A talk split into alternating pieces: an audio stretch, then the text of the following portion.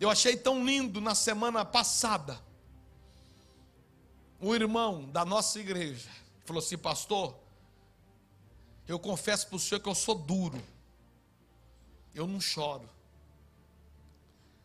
Mas depois daquela mensagem que o senhor pregou, eu comecei a chorar sobre o Deus do Salmo 23. Eu fiquei tão quebrantado pela presença de Deus. Eu falei com ele.